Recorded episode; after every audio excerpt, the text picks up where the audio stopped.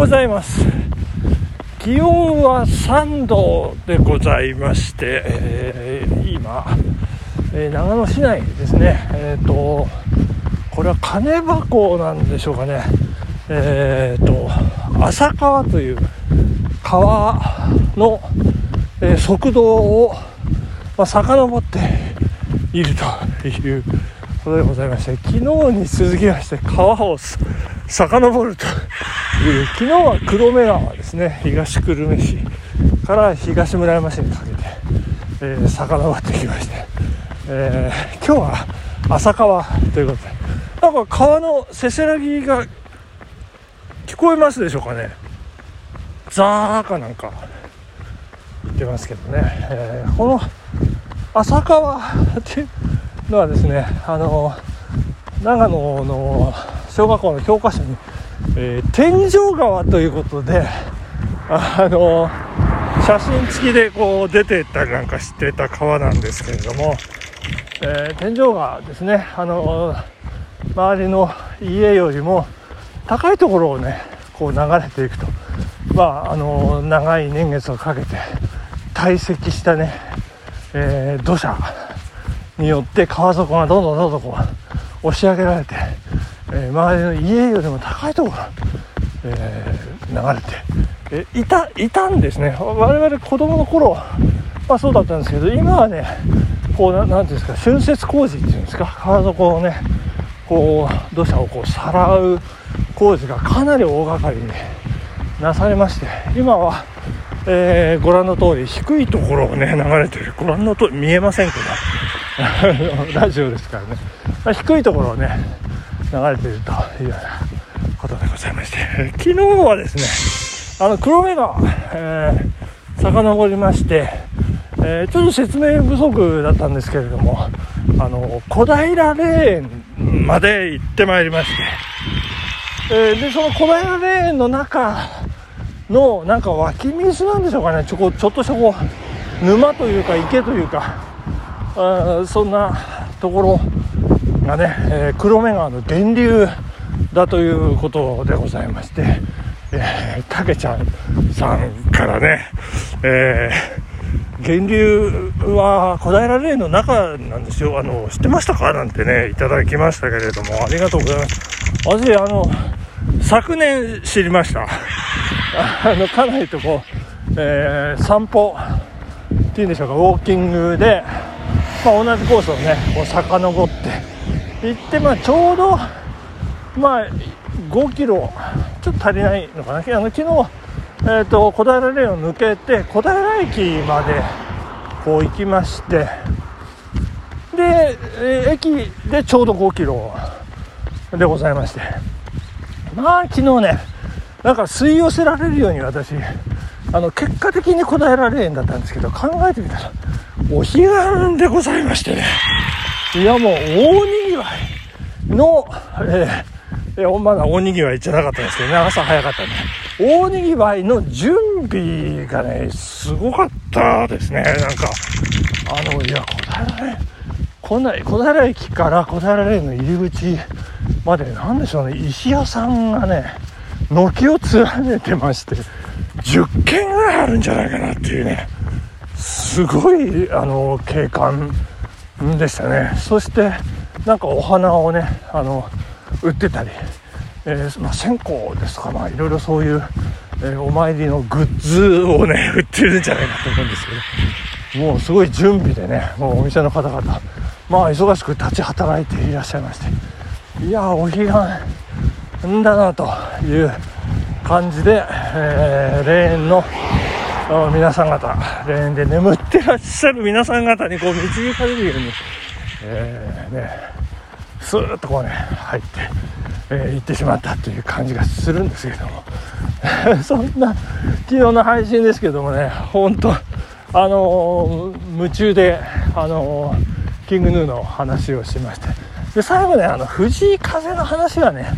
これやめようと思ってたんですけどねついついあのあと1分っていうところで藤井風の話をしてしまってこれはあの話し始めるとね5分以上かかるやつなんですけど1分にねギュッとしまして、えー、で最後なんかバタバタバタって、えー、のえー、たけちゃんさんからもねあのご指摘をいただいてしまいました、えー、今日はおしっこちびれそうで慌てた感ある見事な尻切れトム状態の 演出面白かったですって、えー、コメントいただきまして、えー、いちゃもんではありませんよっていうね。いやもうありがとうございます。聞いていただけてねまあ嬉しい限りでございますけれども。いやーもうねあのー、大変ですよ。あの何が大変？いやいやもうここ3日間あのー、東京の自宅であのー、まあ骨休みっていうかねなんともあのゆっくりさせていただきましてねまあ疲れが取れたのか、うん、どうなのか、えー、やっぱりこう忙しかったりこう体に負荷をかけて、えー、そのね影響がなんか遅れてやってくるっていうかね。あのこのウェーブの波が、えー、大きくなってね、えー、襲ってくるというような感じがありまして、まあ、あの親戚の、えー、おばさんがね、えー、そのまた、え親戚のね葬儀いろいろ取り仕切って、えー、終わってね、えー、ほっと一息して半年後にね、あの疲れが出てあのちょっと病気になっちゃったなんていうね半年経って襲ってくるなんていうこともありますんで気をつけていきたいなというふうに思っておりますが、えー、まあ、そんな中こんな中、えー、まあ、他力本願とかなんかいう言葉ありますけれどもこれ週刊新潮で、えー、3月10日付の、え、五木ひろゆきさんのコラムをねちょっと紹介させていただきたいというふうに思っております。えー、他力は自力の母、えー、ということで、えー、五木ひろゆきさん昭和7年の9月30日生まれということで昭和7年っていうとねあの亡くなった私の父と同い年ですね、えー、我が父は2月生まれということで、ちょっと、えー、9月ですから、まあ、半年、まあ今の半年、遅れてるとね。えー、そして、えー、このね、9月30日、全く同じ日に、えー、この間亡くなった、えー、元東京都知事の石原、石原さんね、えっ、と、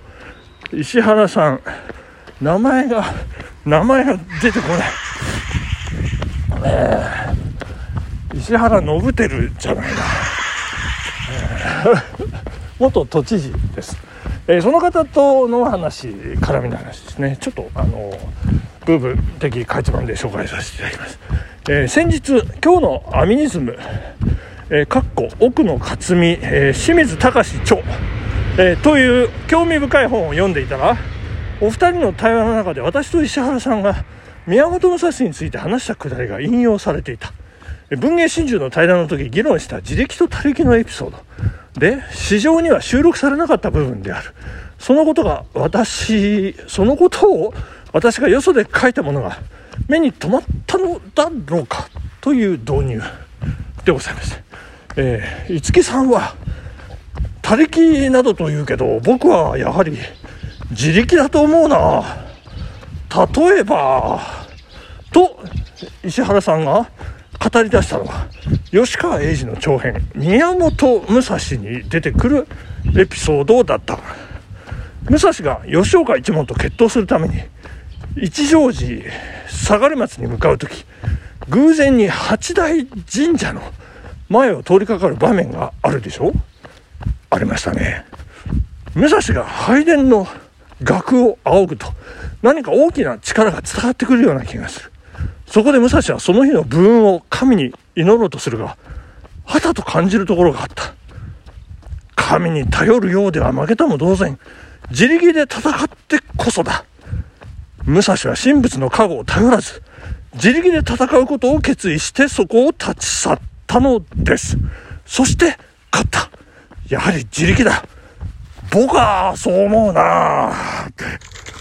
えー、これ石原さんですよね。え、石原さんは、自分の言葉にうなずきながら、どうだ？というように腕組みして微笑した。石原さん、